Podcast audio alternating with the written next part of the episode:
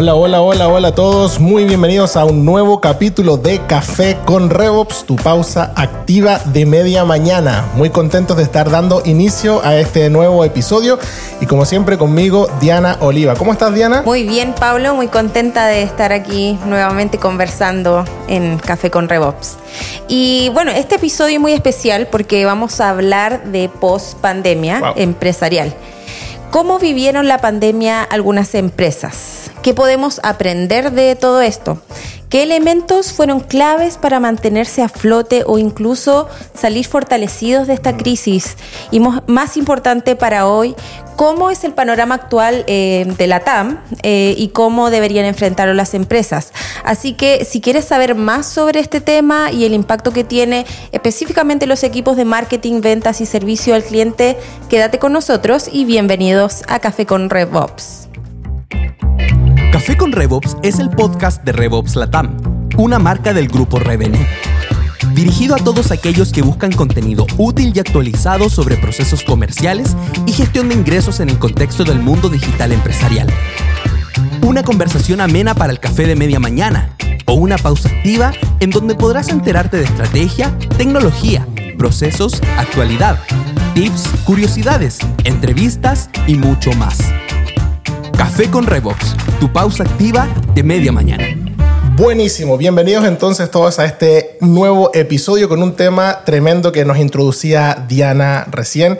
Y creo que es importante antes de comenzar el capítulo de hoy tomarnos unos minutos para eh, recordar que si bien la pandemia ha traído muchos beneficios empresarialmente hablando, como algunas de las cosas que vamos a conversar el día de hoy, eh, no podemos dejar de lado lo terrible que ha sido para la humanidad. Yo creo que una de las peores catástrofes que se han vivido en las últimas décadas. Y queremos mandarle un caluroso y afectuoso saludo a todos aquellos que a lo mejor perdieron un ser querido o perdieron a alguien valioso dentro de sus organizaciones eh, producto de esta pandemia. Así que vaya para todos ustedes un fuerte abrazo. Sí, por supuesto, un abrazo para todos aquellos que sufrieron con, esta situación tan difícil. Y por eso también es sensible hablar como mm. de cómo afecta esta, esta pandemia y cómo estamos viviendo en el mundo empresarial. Eh, ahora en este nuevo contexto. Entonces, cuéntanos, Pablo, eh, desde tu perspectiva también, eh, ¿cómo afectó la pandemia a las empresas en la TAM? Mm. Es una muy buena pregunta porque eh, yo recuerdo que cuando, por lo menos acá en Chile, eh, se anunció que empezaban las cuarentenas y todo eso, nosotros acabamos de cerrar eh, como empresa dos nuevos clientes. Mm. Y lo primero que hicieron esos dos nuevos clientes fue llamarnos y cancelar su contrato. yo creo que a todos les pasó eso de alguna manera. Exactamente, fue como, mira, antes de que empecemos, antes de cualquier cosa, sé que acabo de firmar, pero quiero cancelar el contrato. ¿Y por qué pasó esto? Bueno, principalmente por el miedo y la incertidumbre a lo que se venía. Se escuchaban tantas cosas, era algo completamente desconocido. Por lo tanto, muchas empresas no sabían si iban a poder cumplir con sus compromisos financieros y todo ese tipo de cosas. Por lo tanto, decidieron eh, como congelar, pausar o, o, dar de baja definitivamente muchos de los servicios contratados como para tener una carga lo más liviana posible en tiempos de incertidumbre.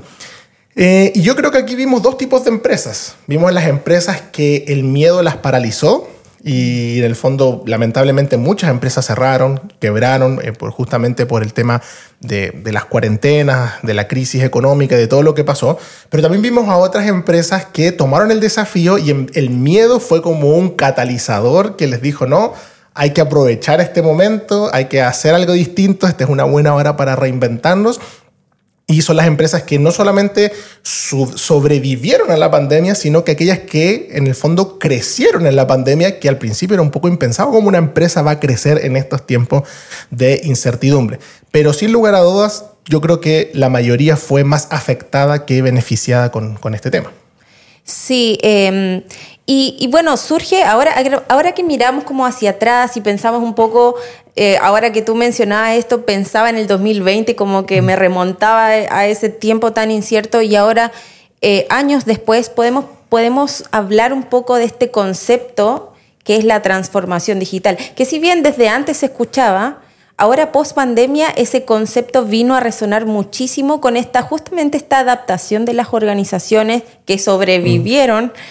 Entonces, ¿qué hay de esta transformación digital? Es un concepto que hoy día está muy manoseado, eh, que se escucha por todos lados.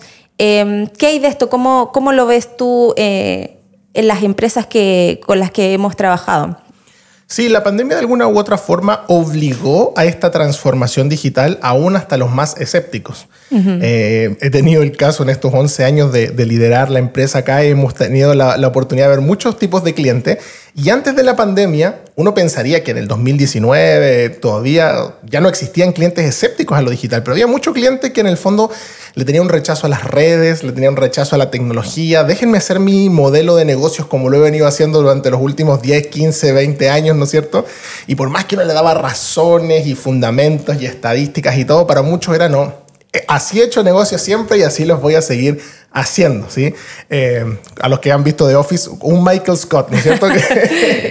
que, no quería adaptarse muchas veces a las nuevas tecnologías. Pero, mm. pero lo que pasó con la pandemia es que se vieron obligados como a reinventarse o morir. Y ahí es donde nosotros vimos que la transformación digital empezó a ser un tema que para muchos fue qué bueno que me, estoy, me he subido a este carro y para mm. otros fue por qué no lo hice antes. Y tristemente para algunos la transformación digital simplemente significó poner Zoom dentro de sus organizaciones. Y eso fue la gran transformación que hicieron. Pero yo creo que fue mucho más que eso. Y como dice por ahí una, un estudio de Stephanie Group, ¿no es cierto? Parafraseando un poco, decía que lo que se pensaba que era un proceso que pudiese tomar tres años, a muchos les tomó tres semanas, ¿sí? Como, no, hay que planificar nuestro proyecto de transformación digital y tan meticuloso la pandemia nos obligó como si no cambias ya, dejas de existir. Exactamente. Y justamente en, ese estudio de Stefanini Group eh, se publicó eh, dentro de, ese estudio em, una publicación de Harvard eh, Business Review que dice lo siguiente, la transformación digital no se trata de tecnología los ejecutivos entrevistados destacan que su principal preocupación radica en los riesgos asociados a la transformación digital. Se estima que tan solo en Estados Unidos los gastos en transformación digital ascendieron a 1.3 billones de dólares en el 2018, pero 70% de las iniciativas desarrolladas no lograron cumplir con los objetivos buscados. Esto se debe a que la mayoría de las tecnologías digitales se orientan a ofrecer posibilidades para aumentar la eficiencia y la vinculación con el cliente, pero si las personas dentro de las organizaciones no tienen la voluntad de cambio mm. o si las prácticas de las empresas son erróneas, lo único que hará la transformación digital será magnificar estas fallas. Ahora es muy interesante cómo lo abordan porque, claro, Sabemos que muchas empresas fueron aquí como presionadas a transformarse digitalmente, a adquirir tecnología, a ya dejar de reunirse presencialmente y por Zoom o, por Meet, eh, hay distintas plataformas, ¿cierto? Eh, pero está este tema de la adopción a los usuarios. Eh, la, adopción de las herramientas por parte de los usuarios yo creo que es un, un gran desafío y el manejo de los datos también que traen todas estas herramientas. Claro, porque para muchos significó simplemente poner un nuevo software, pero nos dimos cuenta que es el instalar ese nuevo software llegó, llevó a poner otro y a poner otro y a poner otro y en algunos casos empezó a volver una masa de tecnología eh, en muchos casos inmanejables. De hecho, una buena pregunta para que se hagan todos ustedes es si saben la cantidad de software exactos que hay instalado alrededor de toda su compañía y si están tomando la data correcta de todo ese software o esa data está siendo de alguna manera bien utilizada, porque mientras más tecnología, más datos genero, mientras más datos genero, más difícil es poder administrar toda esa data. Entonces, la adopción tecnológica yo creo que ha sido rápida desde el punto de vista que hoy es muy fácil instalar una aplicación, un software, pero compleja en lo que se, se traduciría como el mindset de una empresa, como la estructura, ¿no es cierto?, mental de procesos y de orden. Em, y aquí hay algunas empresas que, claro, llegaron e instalaron tecnología y otras que a lo mejor fueron un poco más lentos, pero que quisieron poner ciertos fundamentos para que esa tecnología perdurara en el tiempo. Porque tristemente también hemos visto que al terminar ahora la pandemia, un poco donde ya está todo abierto, la, normalidad en, la mayoría de los lugares ha regresado, muchos clientes están queriendo volver atrás. ¿Cómo hacía negocio yo antes de la pandemia y están tratando de regresar? Y eso creo que es muy peligroso porque no solamente las empresas han adoptado tecnologías que las han ayudado a reinventarse y a salvar un poco la situación, sino que más profundo que eso es que el consumidor cambió y se acostumbró a una cierta digitalización mm. y creo que ahí ya no hay vuelta atrás. Una vez que el consumidor cambia, es muy difícil que eso vuelva atrás. Exactamente. Entonces, podemos resumir diría yo, como los mayores desafíos, especialmente para los equipos de go-to-market, que son marketing, venta y servicio al cliente, como esta adopción de herramientas para los equipos, pensemos en ventas, en un equipo comercial que está adoptando nuevas herramientas y el cambio en el consumidor. De hecho, por ejemplo, acá tengo una, una cifra bien interesante que dice que actualmente el 85% de los consumidores realiza investigaciones en línea antes de tomar una decisión relativa a una compra. Mm. Eh, ¿cómo, ves esto eh, en, en este punto del cambio en el consumidor, Pablo?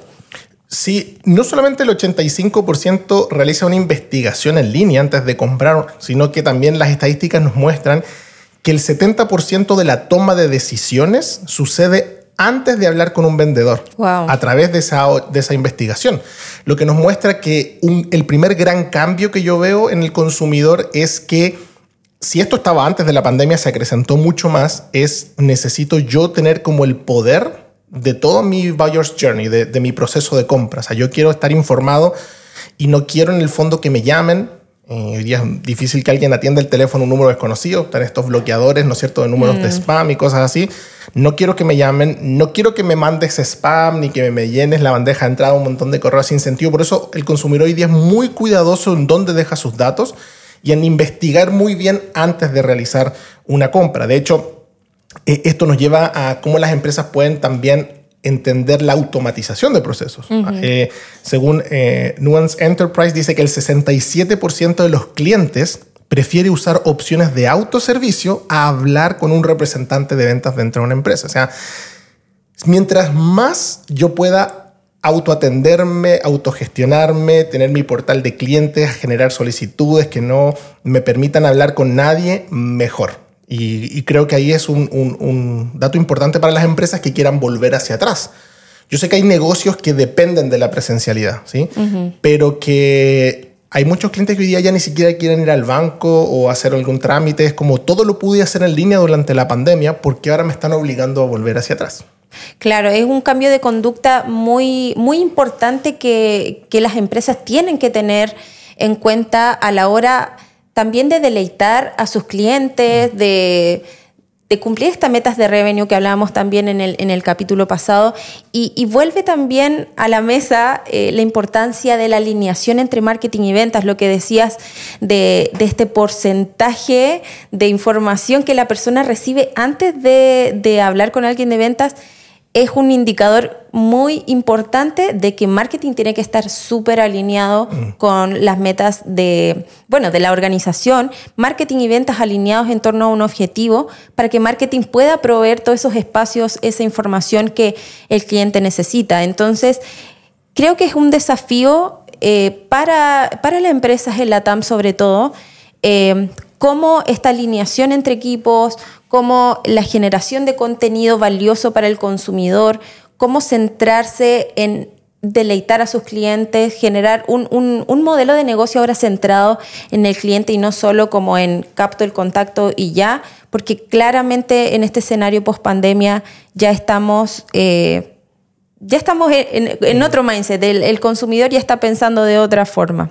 Así es, de hecho es muy interesante verlo así porque te das cuenta que marketing ya no es marketing, sino que marketing ahora es ventas. Exacto. es como la parte previa a la venta. O sea, como por ahí se dice, ¿no es cierto?, que los equipos de marketing que no tienen una mentalidad comercial ya están un poco obsoletos. O sea, hoy en día el marketing no es poner contenido, ni siquiera mostrar la marca. Hoy día el marketing es ayudar al consumidor a tomar la información necesaria para el proceso comercial. O sea, el proceso comercial empieza desde marketing y creo que aquí la tecnología es muy, muy buena. La pregunta es, ¿qué tanto estamos entendiendo esta tecnología post pandemia? Eh, si el consumidor ha cambiado, si él está tan empoderado y está tan, está tan informado, ¿cómo las marcas logran aprovechar toda esa footprint digital, ¿no es cierto? Esa huella digital, digital que van, que van dejando ahí las empresas, eh, como estas miguitas de pan, y que muchas veces es paradójico, pero teniendo tanta tecnología, no sabemos lo que está haciendo el consumidor. Y yo creo que ese es un punto clave para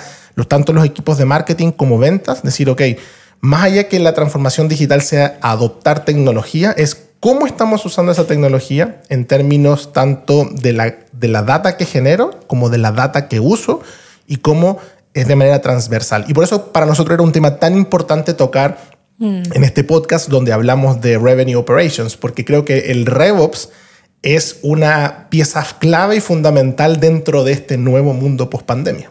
Sí, totalmente. Eh, como hablábamos también, esta, esta metodología surge por estos cambios en el consumidor, entonces viene también como, como una solución importante para aquellas empresas que quieren escalar en este contexto. Entonces ahora hablemos un poquito, Pablo, sobre consejos. Yo creo que... Eh, quienes nos escuchan también están esperando como ya qué, qué cosas podemos empezar a aplicar, me pasa esto de la adopción, quizás nos fuimos súper rápido con algún software y, tengo este problema a lo mejor en mi organización de que mis vendedores como que se resisten o el equipo de marketing está ahí como que batallando con todas las tecnologías que hay ahora. Entonces, eh, Pablo, eh, ¿cuáles serían algunos consejos de, de, mm, prácticos de implementación, por ejemplo, para un área de marketing en este nuevo contexto? Mm, sí, para un área de marketing, quizás lo que yo primero haría es un poco revisar el stack tecnológico que se ha adoptado post pandemia. Eh, creo que los equipos de marketing eran uno de los más digitalizados antes de la pandemia, eh, sobre todo aquellas empresas que habían apostado por el marketing digital. Era el equipo que ya recopilaba datos dentro de la información, a diferencia de los equipos comerciales o servicio al cliente o gerenciales. Muchas veces el equipo de marketing ha sido como el, el impulsor de la tecnología dentro de las empresas. Entonces yo les pediría que revisen su stack tecnológico, cuántas aplicaciones nuevas han instalado y sobre todo cómo ese stack tecnológico contribuye al revenue de la empresa, que creo que eso es fundamental. O sea, si tengo una herramienta, si tengo data que estoy generando que de partida no le está sirviendo a nadie más dentro de la organización y no está contribuyendo a que genere revenue dentro de la organización, creo que es un buen punto de replantearse si es un costo bien invertido en, esa, en ese stack tecnológico o no y en base a eso también evaluar la cantidad de medios digitales en las que estamos presentes. No porque sea malo estar en muchos medios, sino porque el desafío de estar en más medios requiere un desafío de mayor análisis de esos datos. Exactamente. Y, no, y me imagino un montón de empresas que antes de pandemia, quizás por ahí un par de anuncios, a lo mejor en Google Search, pero yo creo que quizás después de la, durante la mm. pandemia y post pandemia, muchos empezaron a decir, no, tengo que estar también en Facebook, en Instagram, en LinkedIn.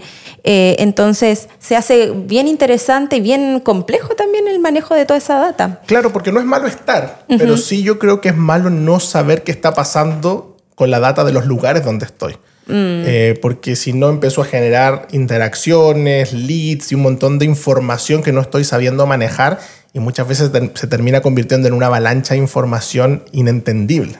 Exacto. Sí, de hecho pienso en algunos ejemplos prácticos aquí que, que nos ocurren en, en, web, que en RevOps eh, Latam el cliente siempre pregunta, ¿de dónde, están eh, ¿de dónde estoy cerrando los leads? O sea, los clientes vienen de, Facebook, vienen de, Google, ¿de dónde? Y, y, es una pregunta que si bien desde antes se hacía, hoy día es más compleja de responder. Entonces yo también creo que un consejo para, para los equipos de marketing es asegurarse de que de que su equipo esté capacitado para hacer esos análisis y dar esas respuestas al, negocio. Claro, y quizás lo conversemos en otro capítulo en mayor profundidad porque el tema da para mucho, pero creo que es súper importante que eh, eh, los objetivos de marketing eh, y la trazabilidad de marketing estén muy asociada a la expectativa gerencial. porque hoy día en un mundo omnicanal es prácticamente imposible decidir que un cliente vino de un canal porque el mm. cliente está multiconectado, ¿sí? Lo que se conoce como el multimomento. Yo puedo estar, no sé, incluso interactuando con medios offline. Yo puedo estar viendo televisión y en el momento que ver un comercial de televisión, hacer una búsqueda en mi celular, en Google, no concretar nada, pero al rato entré a mi computadora y me apareció un anuncio en YouTube y le hice clic y entré a la página web. Entonces finalmente ¿de dónde vino el lead? ¿Cuál es el esfuerzo de marketing que yo debiese estar invirtiendo más? Y muchas veces marketing lo sabe, porque son los que conocen todo este ecosistema, pero muchas veces gerencia tiene una mentalidad demasiado anticuada como cuando se en el diario, ¿no es cierto? No, el diario nos trajo tantos leads. Claro. Pero hoy día es, es, yo no podría entender que el lead vino por un solo canal, por, por eso creo que se hace más importante que nunca la reportería de atribución multicanal. Exactamente. ¿Cuáles son todos estos pasitos que está dando y cómo cada medio está contribuyendo? Entendiendo que hay medios de cierre, hay medios de influencia, hay medios de, ¿no es cierto?, de, de, toma de decisiones y en el fondo es muy importante eso. Y a eso es lo que nos referimos con esa gran cantidad de data que hay de los equipos de marketing y cómo yo creo que el gran desafío eh, es presentarle esa data ordenada a gerencia y que gerencia también adquiera una mentalidad también eh, mucho más multimomento para entender que no se trata de cortar o activar un canal, sino en que entender cómo el ecosistema digital está funcionando en torno a la generación de nuevos prospectos y ventas. Perfecto. Sí, creo que también otra cosa importante de recalcar para los equipos de marketing es este apoyo que tienen que generar entre áreas, perdón, para mejorar la experiencia de compra, hablando un poco de este cambio en el consumidor. Pero va todo, finalmente va todo enlazado. O sea, primero revisamos el stack de, tecnología que estamos usando, revisar nuestra presencia en medios, eh, que el equipo esté capacitado para analizar, pero finalmente si tu stack no te aporta la data para hacer un buen reporte de, atribución, mm. entonces cuestionate ahí que qué stack estás utilizando, qué tecnología. Eh, entonces yo creo que son, son hartos consejos para el equipo de marketing que, que pueden empezar a, revisar dentro de sus organizaciones. y, y, solamente para cerrar el tema de marketing, creo que el, mejor consejo para marketing hoy es adquieran una mentalidad comercial y entiendan que no mm. pueden trabajar solos, que necesita hoy marketing más que nunca trabajar junto con el equipo comercial. Buenísimo. Ahora hablemos un poquito de consejos para el equipo de ventas. ¿Qué, podemos decir eh, para, para, los equipos comerciales en este contexto de pospandemia, Pablo? Eh, quizás lo primero sería un poco eh, retomar un poco lo que veníamos hablando antes de este cambio en el consumidor y pedirle a los equipos de venta que abracen la automatización y el autoservicio. Yo sé que a veces eh, los equipos comerciales son muy buenos para hablar, para, para dar todo su speech de venta, eh, para llamar insistentemente, para mandar mails insistentemente. Y yo creo que no hay nada peor para alguien que tú sabes que estás hablando con un vendedor y ese vendedor te persigue. Eh, si eres uno de esos vendedores que persigue a tus prospectos, créeme que lo estás haciendo de la manera antigua. Te recomiendo urgentemente un modelo de ventas nuevo más enfocado en el consumidor. Por lo tanto, yo primero abrazaría eh, todo lo que es la autoatención. ¿Qué canales podemos empezar a implementar dentro de la organización para que los clientes se autoatiendan, se autocalifiquen y que el vendedor entre en el momento justo y preciso? El vendedor tiene que, si hablamos hace un rato que el 70% de la toma de decisiones se toma desde marketing, el vendedor debería entender cuál es ese 30% en donde él genera valor y contribuye y entrar en ese proceso de la toma de decisiones. Eh, responder preguntas como cuánto cuesta un servicio, cuánto dura un programa educativo eh, o, ¿no es cierto?, cuál es eh, la metodología de trabajo que me van a ofrecer. Esas preguntas no las deberías estar respondiendo ventas. No el vendedor no debería estar perdiendo ese tiempo. Eso debería contestarlo un bot, un video pregrabado, contenido a través de un blog y acciones de marketing que son valiosas desde el punto de vista comercial. Y el vendedor debiese entrar ya a calificar mucho más el dolor, a poder entender cuál es la mejor solución para sanar ese dolor que el cliente presenta. Entonces, eh, canales de autoatención creo que puede ser un buen consejo.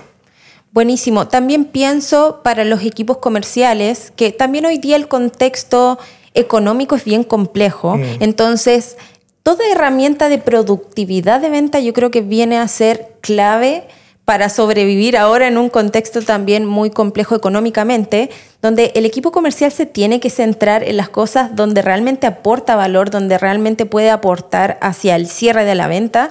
Como decías tú, ahorrarse ese tiempo de contestar preguntas que fácilmente hoy día el consumidor puede responder por sí mismo buscando información, con canales de autoatención. De hecho, bueno, a mí me llama mucho la atención acá en Chile en particular, eh, muchos bancos que antes no tenían un, chatbot o, canales de autoatención, ahora muchos ya lo tienen y para uno como, como consumidor eh, es súper bueno eh, y, también te ayuda como a fidelizar también con las marcas porque se nota que están preocupadas por este tema. Entonces, productividad de ventas hoy día es clave también, eh, entonces generar todos estos procesos de automatización. Es, viene a ser muy, muy importante. Y los clientes, créanme que lo valoran muchísimo. Eh, recién, justamente antes de empezar a grabar este, este episodio, eh, tuve una reunión con un prospecto que se autoagendó por nuestra página web, que completó ¿no es cierto? un formulario de autoatención, que eligió la hora que quería reunirse con nosotros. Eh, y nos juntamos ahora y, y, le digo, hola, ¿cómo estás? ¿En qué te puedo ayudar? Y me dice, lo primero que quiero decirte es que ha sido súper fácil conectarme con ustedes me fue muy fácil eh, por todo el proceso automatizado que tienen y porque no me demoré nada en tener una reunión con ustedes. Entonces, como que de entrada el cliente ya estaba sorprendido. Buenísimo. Y al terminar la reunión, uno siempre dentro del proceso comercial queda con ciertos compromisos. Oye, mira, te voy a mandar esta información. Eh, en nuestro caso, ¿no es cierto? Hay algunos mails de seguimiento y algunas cosas. Entonces, yo sabía que tenía que venir a, a grabar ahora este episodio y tenía muy poco tiempo. Entonces, cuando terminé la llamada, lo único que tuve que hacer fue seleccionar desde mi CRM una plantilla que era la información necesaria para después de ese tipo de llamada y me demoré literalmente 15 segundos en mandarle todos mis compromisos al cliente porque todo el seguimiento posterior lo, tenía a un clic de distancia. Y el cliente, lo más probable es que terminamos la llamada y a los 15 segundos recibe un correo mío con todos mis compromisos eh, en, ese, en ese momento eso genera muchísimo más valor porque hay automatización de por medio. Por lo general los equipos comerciales se comprometen, te voy a enviar esto, sí, yo te mando esta información por mail, pero como tienen tanta avalancha de otros clientes que llevar, otros compromisos que atender, que eso se va dilatando, después el cliente por otro lado dice, no, como que no le importa mucho a esta empresa. Entonces, automatizar y entender el contexto del cliente creo que es vital, como dices tú, en estas herramientas de productividad comercial. Excelente, Pablo. Eh, ha sido, yo creo que una conversación muy, muy valiosa y, también de analizar un poco qué cosas estamos haciendo. Entonces, eh, como para ir concluyendo un poco, aconsejar a quienes nos, nos están escuchando entonces a revisar el stack tecnológico que tienen en su organización qué data están trayendo, cómo están analizando esa data en este contexto donde el cliente ha cambiado muchísimo, cómo podemos aprovechar mejor esos datos para deleitar a nuestros clientes. Eh, por el lado de ventas, ¿qué herramientas de productividad podemos, eh, podemos incorporar hoy en día?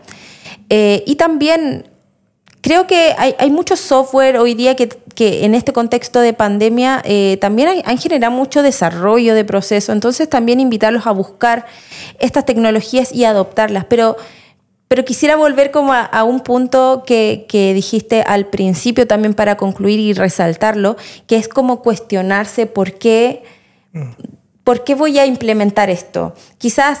Eh, en tu organización implementaste tecnología muy rápido, pero a veces vale la pena dar un pasito atrás y revisar qué estoy implementando, cuál es mi proceso comercial, hay etapas que tengo que evaluar eh, y ver si es necesario reimplementar alguna tecnología. Sí, nos llegan muchos casos de clientes que quieren reimplementar CRM, por ejemplo, y creo que es una decisión muy inteligente, porque muchas veces se adoptó tanta, tecnología rápida por salvar la situación que necesito digitalizarme ya, que a lo mejor uno o no era la mejor tecnología para tu necesidad, o a lo mejor no está implementada de la, forma correcta que supla las necesidades de tu organización. Eh, e independientemente que haya quedado bien implementada, siempre hay, hay mejora continua dentro de la organización, por lo tanto ese es un punto súper importante. Excelente. Bueno, Pablo, muchas gracias por compartir eh, todos estos consejos, eh, toda esta opinión sobre este tema eh, tan importante para, para, todo el mundo hoy en día. Y bueno, agradecemos a todos aquellos que nos están escuchando y por supuesto te invitamos a suscribirte a nuestro podcast y revisar nuestro blog, artículos que van a profundizar muchos temas como este en torno a RevOps como CRM, gestión de ingresos y mensualmente estaremos ahí dejando nuevos contenidos. En el próximo episodio, Pablo, vamos a estar hablando de gestión de datos en la empresa. Vamos a profundizar aquí un poquito mm. más en esto, así que no se lo pierdan. Así es, bueno, muchas gracias a todos por habernos escuchado y nos vemos en un próximo episodio de Café con RevOps. Chau, chau. Este podcast fue una producción de RevOps Latam, una marca del grupo Revenue. Gracias por acompañarnos en este episodio. Esperamos que hayas disfrutado de la conversación y la información que aquí te entregamos. ¿Tienes alguna sugerencia o pregunta? Síguenos en nuestras redes sociales y déjanos tus comentarios. Café con Revox, tu pausa activa de media mañana.